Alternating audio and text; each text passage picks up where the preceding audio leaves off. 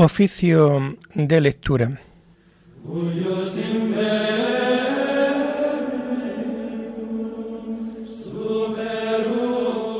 Comenzamos el oficio de lectura de este sábado 20 de enero de 2024, sábado de la segunda semana del tiempo ordinario.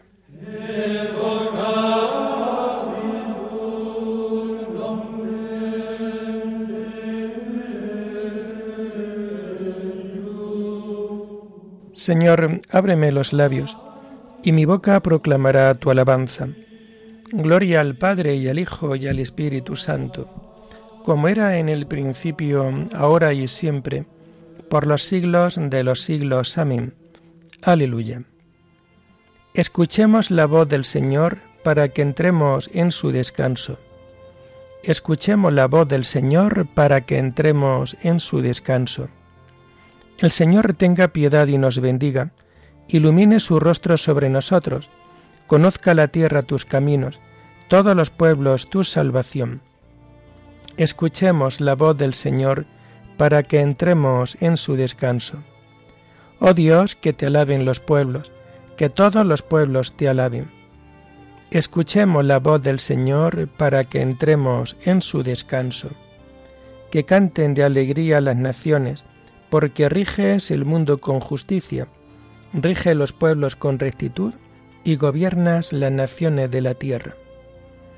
Escuchemos la voz del Señor para que entremos en su descanso. Oh Dios, que te alaben los pueblos, que todos los pueblos te alaben. Escuchemos la voz del Señor para que entremos en tu descanso.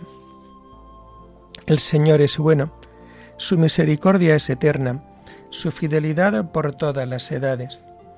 Escuchemos la voz del Señor para que entremos en su descanso. Gloria al Padre y al Hijo y al Espíritu Santo, como era en el principio, ahora y siempre, por los siglos de los siglos. Amén. Escuchemos la voz del Señor para que entremos en su descanso.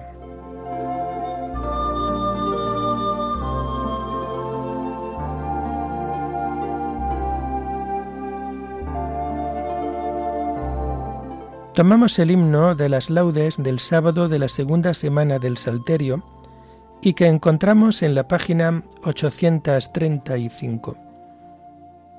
Padre nuestro, Padre de todos, líbrame del orgullo de estar solo.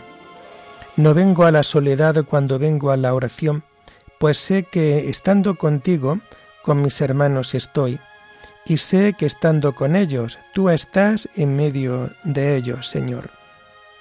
No he venido a refugiarme dentro de tu torreón, como quien huye a un exilio de aristocracia interior, pues vine huyendo del ruido, pero de los hombres no.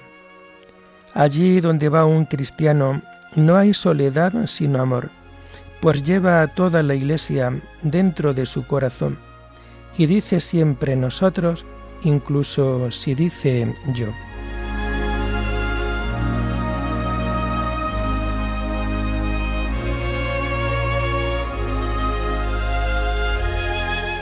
Tomamos los salmos del sábado de la segunda semana del Salterio en el oficio de lectura y que vamos a encontrar a partir de la página 832.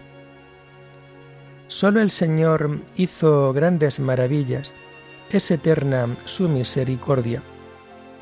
Dad gracias al Señor porque es bueno, porque es eterna su misericordia.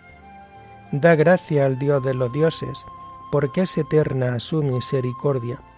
Dad gracia al Señor de los señores, porque es eterna su misericordia. Solo Él hizo grandes maravillas, porque es eterna su misericordia. Él hizo sabiamente los cielos, porque es eterna su misericordia. Él afianzó sobre las aguas la tierra, porque es eterna su misericordia. Él hizo lumbreras gigantes, porque es eterna su misericordia. El sol que gobierna el día, porque es eterna su misericordia la luna que gobierna la noche, porque es eterna su misericordia. Gloria al Padre y al Hijo y al Espíritu Santo, como era en el principio, ahora y siempre, por los siglos de los siglos. Amén. Solo el Señor hizo grandes maravillas, es eterna su misericordia.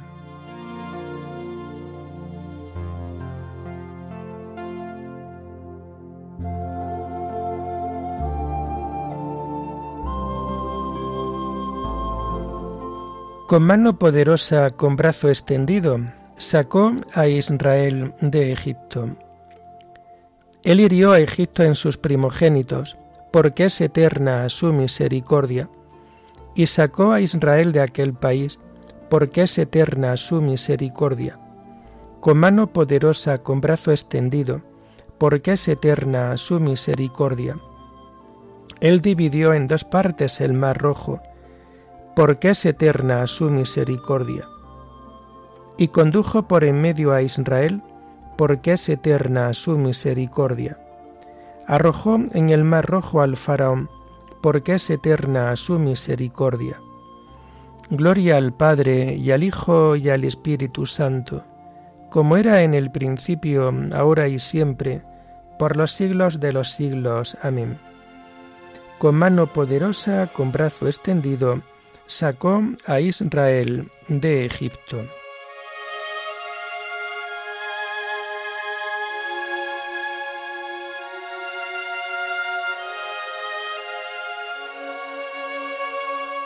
Da gracias al Dios del cielo, Él nos libró de nuestros opresores.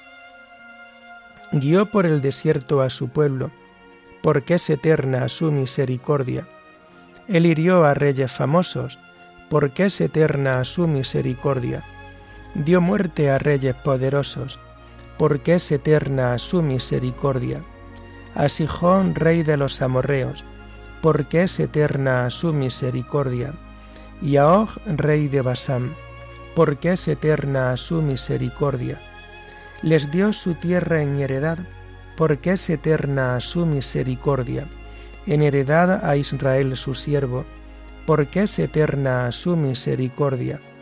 En nuestra humillación se acordó de nosotros, porque es eterna su misericordia, y nos libró de nuestros opresores, porque es eterna su misericordia. Él da alimento a todo viviente, porque es eterna su misericordia. Dad gracias al Dios del cielo, porque es eterna su misericordia. Gloria al Padre y al Hijo y al Espíritu Santo, como era en el principio, ahora y siempre, por los siglos de los siglos. Amén.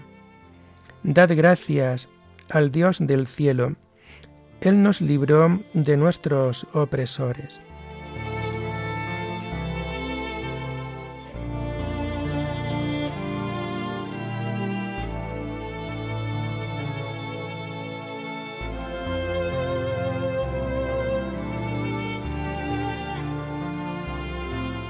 Señor, enséñame tus caminos, instruyeme en tus sendas. Tomamos las lecturas del oficio del, oficio del sábado de la segunda semana del tiempo ordinario y que vamos a encontrar a partir de la página 81.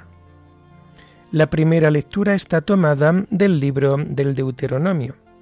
Celebración de las fiestas. En aquellos días Moisés habló al pueblo diciendo, Respeta el mes de abril celebrando la Pascua del Señor tu Dios, porque el mes de abril te sacó de Egipto el Señor tu Dios, como víctima pascual, y molarás al Señor tu Dios una res mayor o menor en el lugar que se elija el Señor tu Dios por morada de su nombre. No acompañarás la comida con pan fermentado, durante siete días comerás panes ácimos, pan de la aflicción, porque saliste de Egipto apresuradamente. Así recordarás toda tu vida tu salida de Egipto. Durante siete días no se va a ver levadura en todo tu territorio. De la carne inmolada, la tarde del primer día no quedará nada para el día siguiente. No puedes sacrificar la víctima pascual en cualquiera de los poblados que el Señor va a darte, solo en el lugar que elija el Señor por morada de su nombre. Allí, al atardecer, sacrificarás la Pascua a la caída del sol, hora en que saliste de Egipto. La cocerás y la comerás en el lugar que elija el Señor. Y a la mañana siguiente emprenderás el regreso a tu casa. Durante seis días comerás panes ácimos, y el séptimo habrá asamblea en honor del Señor tu Dios. No harás trabajo alguno. Contarás siete semanas a partir del día en que metas la hoz en la mies, contarás siete semanas y celebrarás la fiesta de las semanas en honor del Señor tu Dios. La oferta voluntaria que hagas será en proporción a lo que te haya bendecido el Señor. Celebrarás la fiesta en presencia del Señor tu Dios con tus hijos e hijas, esclavos y esclavas, y el levita de tu vecindad, con los emigrantes huérfanos y viudas que haya entre los tuyos, en el lugar que elija el Señor tu Dios por morada de su nombre. Recuerda que fuiste esclavo en Egipto. Guarda y cumple todos estos preceptos. La fiesta de las chozas la celebrarás durante siete días. Cuando hayas recogido la cosecha de tu era y tu lagar, Celebrarás la fiesta con tus hijos e hijas, esclavos y esclavas, con los levitas, emigrantes, huérfanos y viudas de tu vecindad. Harás fiesta siete días en honor del Señor tu Dios, en el lugar que se elija el Señor. Lo festejarás porque el Señor tu Dios ha bendecido tus cosechas y tus tareas. Tres veces al año, irán todos los varones en peregrinación al lugar que el Señor se elija, por la fiesta de los ácimos, por la fiesta de las semanas y por la fiesta de las chozas. Y no se presentarán al Señor con las manos vacías. Ofreced cada uno vuestro don según la bendición que os haya dado el Señor.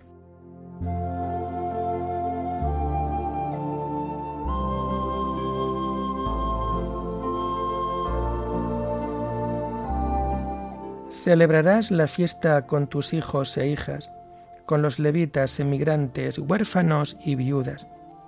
Lo festejarás porque el Señor tu Dios te ha bendecido. Mirad sobre los montes los pies del heraldo que pregona la paz. Festeja tu fiesta, Judá. Lo festejarás porque el Señor tu Dios te ha bendecido.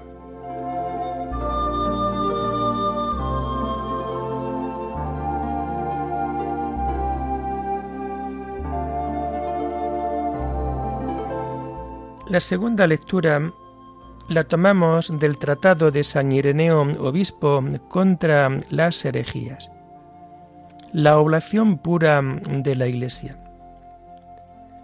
El sacrificio puro y acepto a Dios es la oblación de la Iglesia, que el Señor mandó que se ofreciera en todo el mundo.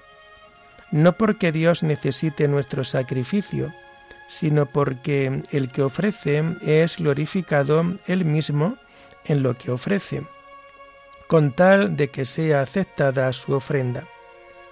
La ofrenda que hacemos al Rey es una muestra de honor y de afecto.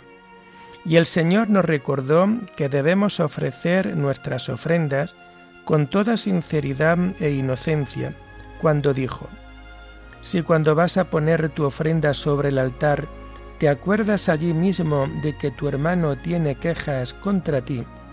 Deja allí tu ofrenda ante el altar y vete primero a reconciliarte con tu hermano. Y entonces vuelve a presentar tu ofrenda. Hay que ofrecer a Dios las primicias de su creación, como dice Moisés. No te presentarás al Señor tu Dios con las manos vacías. De este modo, el hombre hallado grato en aquellas mismas cosas que a Él le son gratas, es honrado por parte de Dios. Y no hemos de pensar que haya sido abolida toda clase de oblación, pues las oblaciones continúan en vigor ahora como antes. El antiguo pueblo de Dios ofrecía sacrificios y la Iglesia los ofrece también. Lo que ha cambiado es la forma de la oblación, puesto que los que ofrecen no son ya siervos, sino hombres libres. El Señor es uno y Él mismo, pero es distinto el carácter de la oblación según sea ofrecida por siervos o por hombres libres. Así, la oblación demuestra el grado de libertad. Por lo que se refiere a Dios, nada hay sin sentido, nada que no tenga su significado y su razón de ser. Y por esto, los antiguos hombres debían consagrarle los diezmos de sus bienes.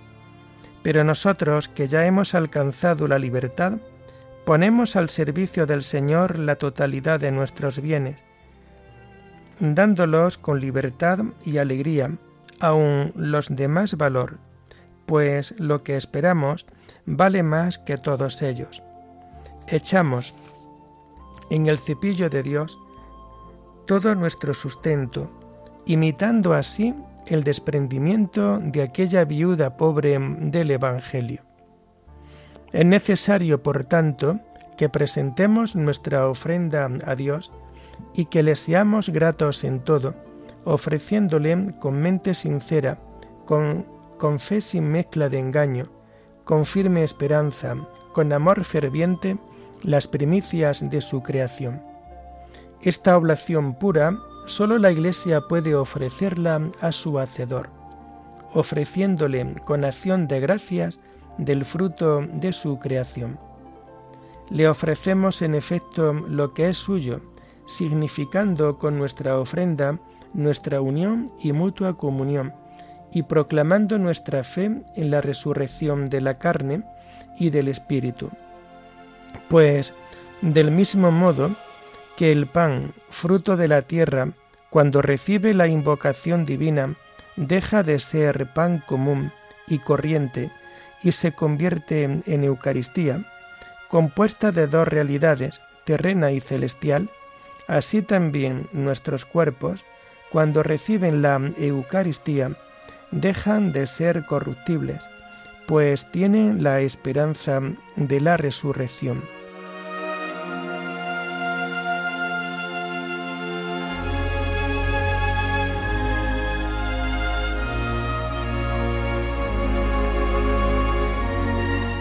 La ley que presenta sólo una sombra de los bienes definitivos y no la imagen auténtica de la realidad, siempre con los mismos sacrificios año tras año, no puede nunca hacer perfectos a los que se acercan a ofrecerlos. Pero Cristo con una sola ofrenda ha perfeccionado para siempre a los que van siendo consagrados. Él nos amó y se entregó por nosotros a Dios, como oblación y víctima de suave olor.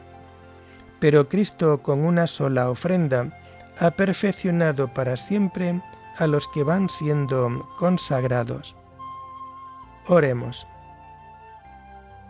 Dios Todopoderoso, que gobiernas a un tiempo cielo y tierra, escucha paternalmente la oración de tu pueblo y haz que los días de nuestra vida se fundamenten en tu paz por nuestro Señor Jesucristo, tu Hijo, que vive y reina contigo en la unidad del Espíritu Santo, y es Dios por los siglos de los siglos. Amén.